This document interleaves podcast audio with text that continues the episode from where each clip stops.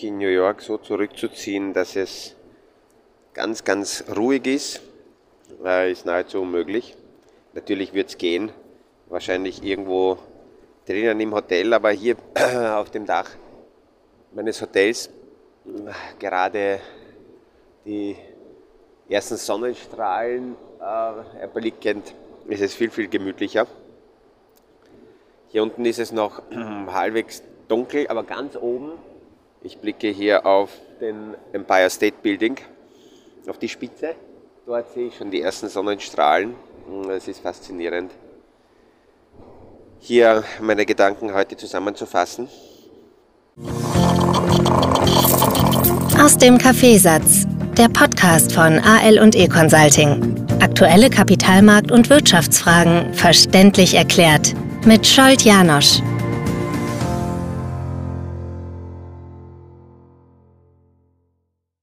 Wir waren gestern ähm, wieder mal klarerweise im Finanzdistrikt unten und sind bei der Wall Street vorbeigegangen.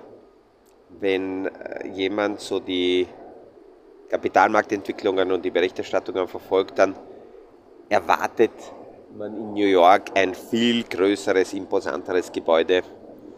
Und als wir da vor der New York Stock Exchange gestanden sind, hat mich mein Sohn gefragt, warum, warum das Gebäude so unscheinbar klein ist, also im Vergleich zu den anderen in äh, Relationen, wenn wir in Europa die Größenordnungen anschauen, ist es immer noch sehr, sehr groß, aber hier zwischen den Wolkenkratzern geht äh, das Gebäude, dieses Haus unter. Einerseits ähm, war für mich in der Nähe von der Wall Street äh, Ground Zero zu besuchen auch äh, sehr emotional. Ich habe in diesen Gebäuden einige Analysten damals gekannt. Da war die Verbindung zu Wall Street und zum amerikanischen Markt noch nicht so eng, aber einige eben gehören von Morgan Stanley und Goldman Sachs, die leider dort äh, verstorben sind.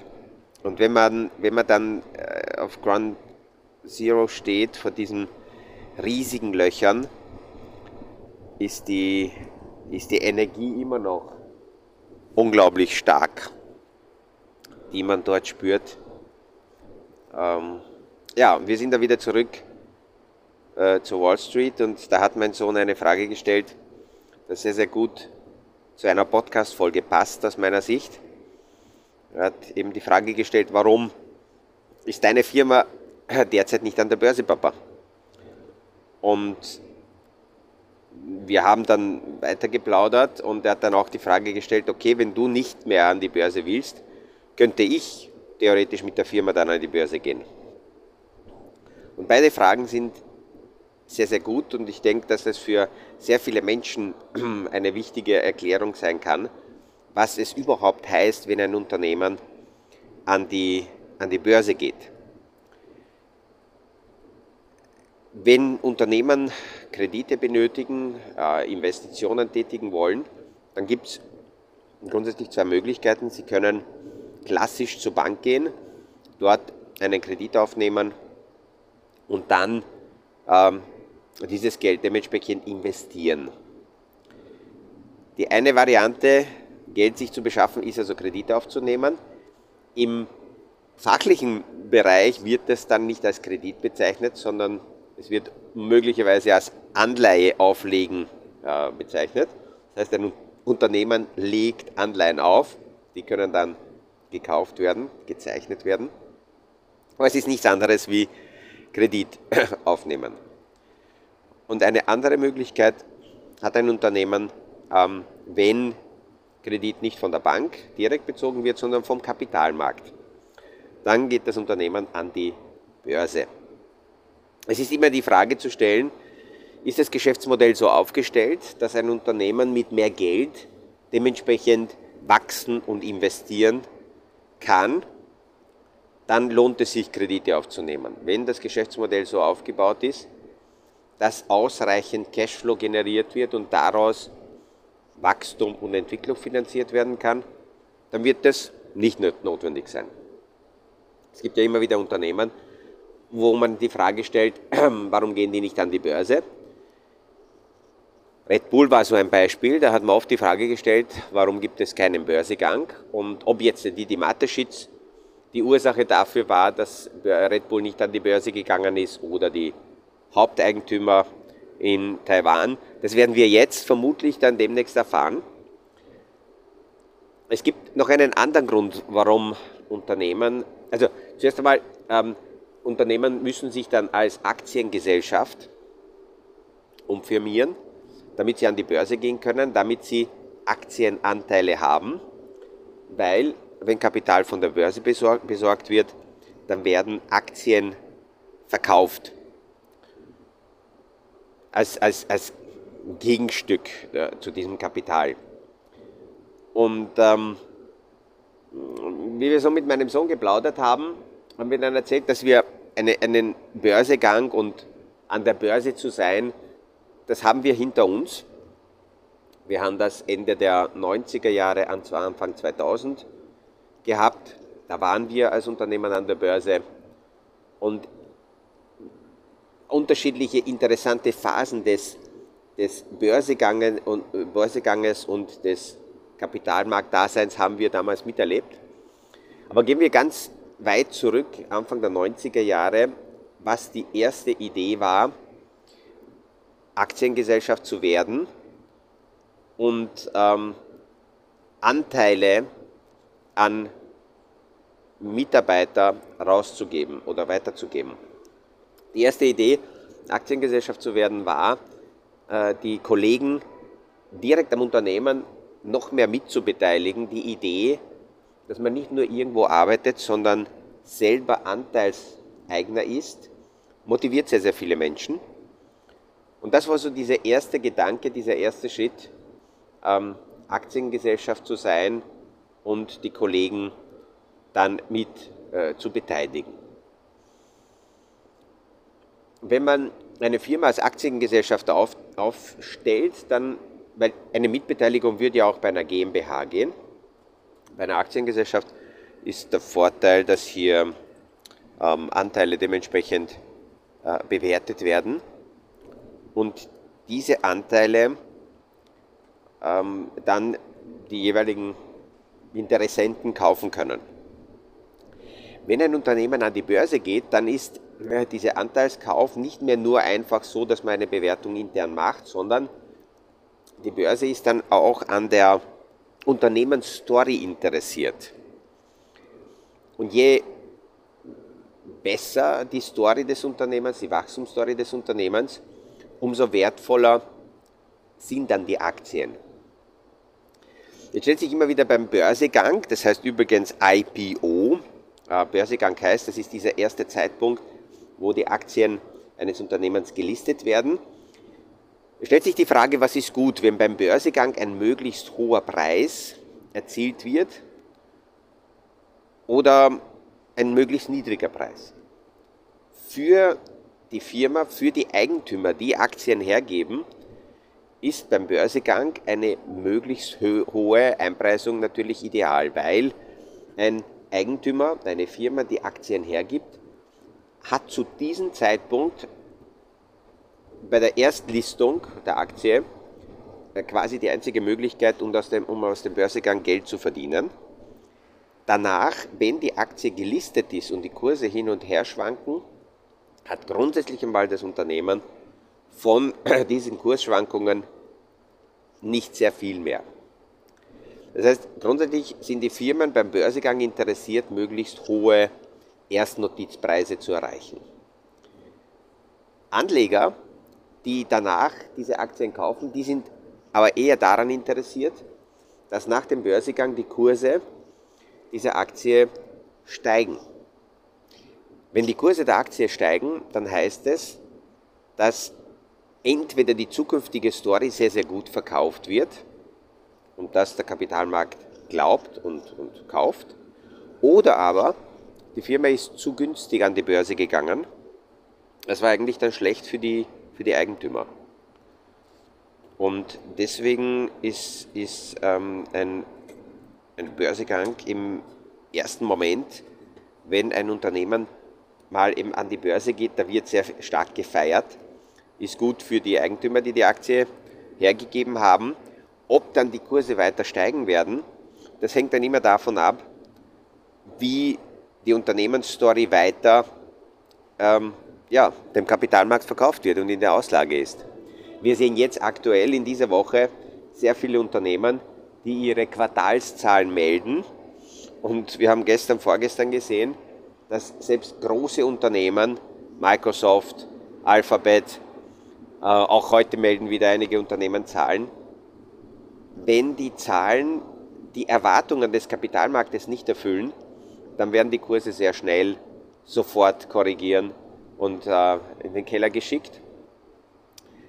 Das Eigenartige ist, dass der Kapitalmarkt ab einem bestimmten Zeitpunkt an die Unternehmen, an die Geschäftsmodelle bestimmte Erwartungen ähm, vorgibt.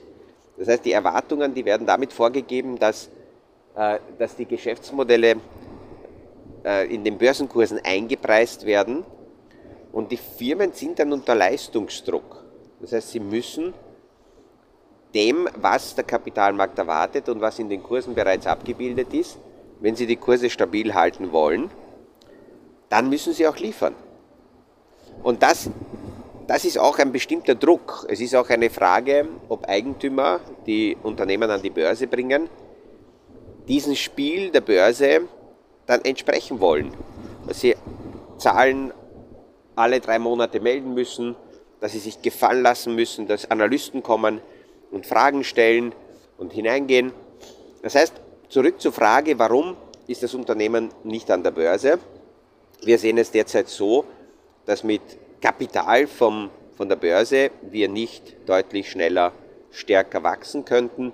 Unser Geschäftsmodell ist nicht darauf ausgerichtet und wir würden heute auch dem, was der Kapitalmarkt von uns erwartet, nicht entsprechen wollen. Und äh, jetzt kann man das positiv oder negativ sehen, die, die Phasen, die Motivationen, die in, in diesem Dasein äh, auf der Börse waren, das haben wir erlebt. Und wenn ich heute so entscheiden würde, würde ich selber wahrscheinlich mit meinem Unternehmen derzeit nicht an die Börse gehen. Ich beobachte aber gern Unternehmen, die an der Börse sind, schaue mir Geschäftsmodelle an und aus dem Blickwinkel des Anlagemodells ist es eben im Portfolio interessant, solche Unternehmen drinnen zu haben. In Aktiengesellschaften, in Kapitalanlagemärkte zu investieren, heißt nicht automatisch, dass man selber an die Börse äh, gehen will oder dass das Geschäftsmodell dementsprechend auch dazu passen würde. Das war also eine sehr interessante Frage, weil ich wollte die Frage mit ihm in Ruhe eben besprechen und nicht einfach nur so abtun, äh, warum wir nicht an der Börse sind, weil, weil die, die, die, Frage an sich sehr, sehr gut ist. Und äh, sich damit auseinanderzusetzen, zu beschäftigen, welche Möglichkeiten es gibt, sich Kapital zu beschaffen, ähm, ist immer wieder interessant. Und zum Schluss hat er dann noch gesagt, es ist interessant, weil wenn die Unternehmen Kredite haben wollen, dann gehen sie zu den Banken und holen sich das Geld von den Banken, das heißt davon profitieren die Banken. Und wenn die Unternehmen auf der anderen Seite äh, Geld vom Kapitalmarkt haben wollen, also mit der Börse arbeiten, dann gehen sie auch zu den Banken, weil die Börsengänge werden von den Banken begleitet aus dem Private Banking heraus werden die Aktien gehandelt. Das heißt, die Banken profitieren immer.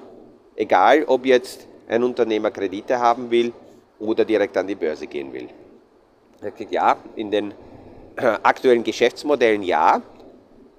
Es gibt in diesem quasi 100% sicheren Geschäftsmodell der Banken eine disruptive Erscheinung, Energie, das ist die Technologie, ähm, weil sowohl auf der Kreditnehmerseite als auch beim Anlegen bekommen mittlerweile die, äh, die Unternehmen mehr Möglichkeiten, können direkt auch an den Banken vorbei an, äh, zum Kapital, zum Kapitalmarkt gelangen und äh, somit äh, sind ein wenig die klassischen Geschäftsmodelle der Banken angezählt. Ja, der heutige Tag wird auch interessant, weil die EZB ähm, demnächst die Zinsentscheidung verkünden wird. Und da stellt sich da immer wieder die Frage, wie viel Inflationsbekämpfung verträgt eigentlich der Markt? Im Moment haben wir die klare Aussage, dass wir so, viele, so viel Inflationsbekämpfung sehen werden in Form von Zinshebungen, bis die Inflation bricht. Das ist so die generelle Aussage der Notenbanken, der Zentralbanken. Auch wenn das heißt, dass diese Inflation, die derzeit versucht wird, nach, nachfrageseitig zu brechen, selbst wenn es heißt, dass es dann zu einer Rezession kommt. Das Schwierige ist an der Inflationsstory, da haben wir sehr oft darüber gesprochen, dass in Europa wir eine andere Inflationsstruktur haben als in Amerika. Wir haben sehr viel Inflation strukturell bedingt. Das heißt, da müssen wir grundsätzlich in den Basisstrukturen Themen verändern und können nur auf der Nachfrageseite die Inflation nicht wirklich brechen. Auf der anderen Seite ist es so, dass natürlich die Geldmenge schon auch dazu geführt hat, dass sehr viel Liquidität in Umlauf war. Wenn wir das aber jetzt so anschauen, seit über einem Jahr geht sehr viel Luft raus aus sehr viel übertriebenen ähm, äh, Geschäftsmodellen und somit äh, ist dieser Druck dass die Inflation aufgrund der Geldmenge weiterhin sehr hoch bleiben wird, äh, langsam, langsam raus. Äh, wir erfahren heute die Zinsentscheidung der EZB. Am 2. November nächste Woche dann die nächste Zinsentscheidung von der Fed.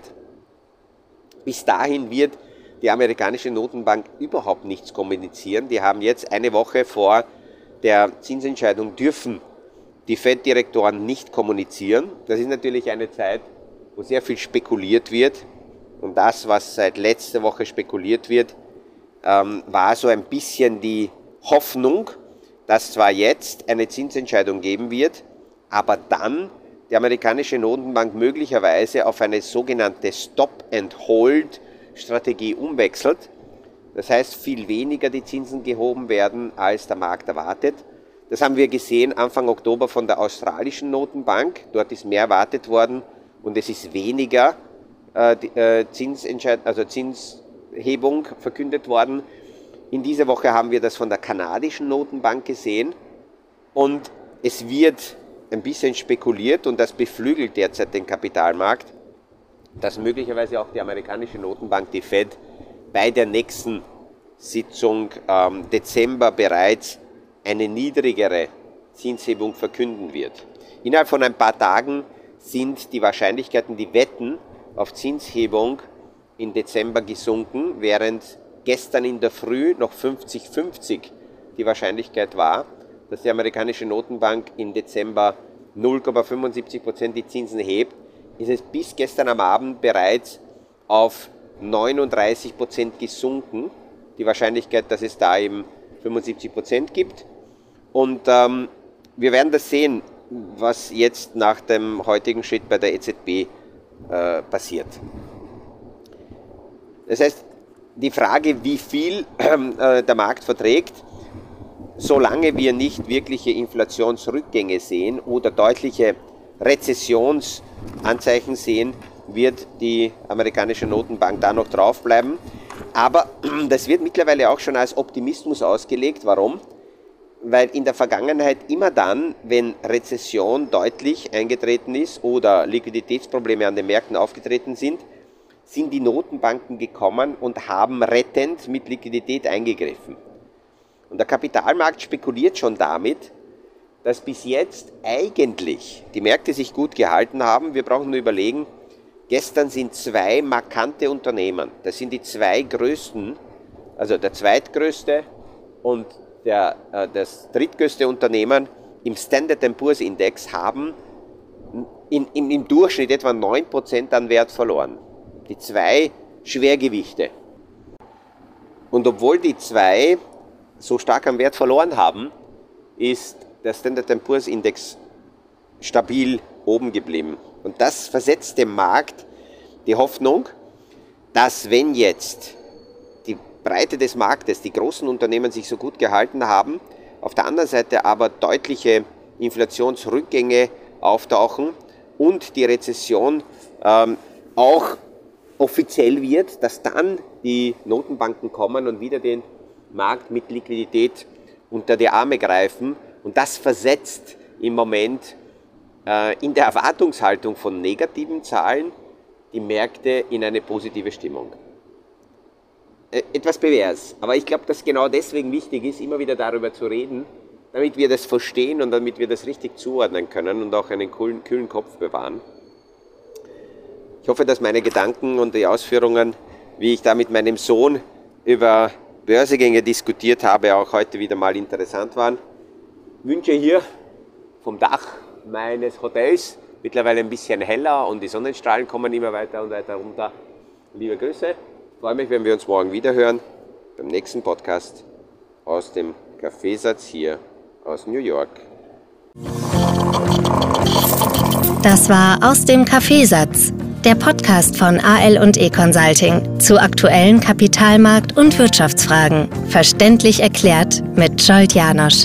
Aktuelle Fragen, Rückmeldungen und Anmeldungen zum nächsten Kapitalmarkt-Talk findet ihr auf unserer Homepage www.aleconsulting.at.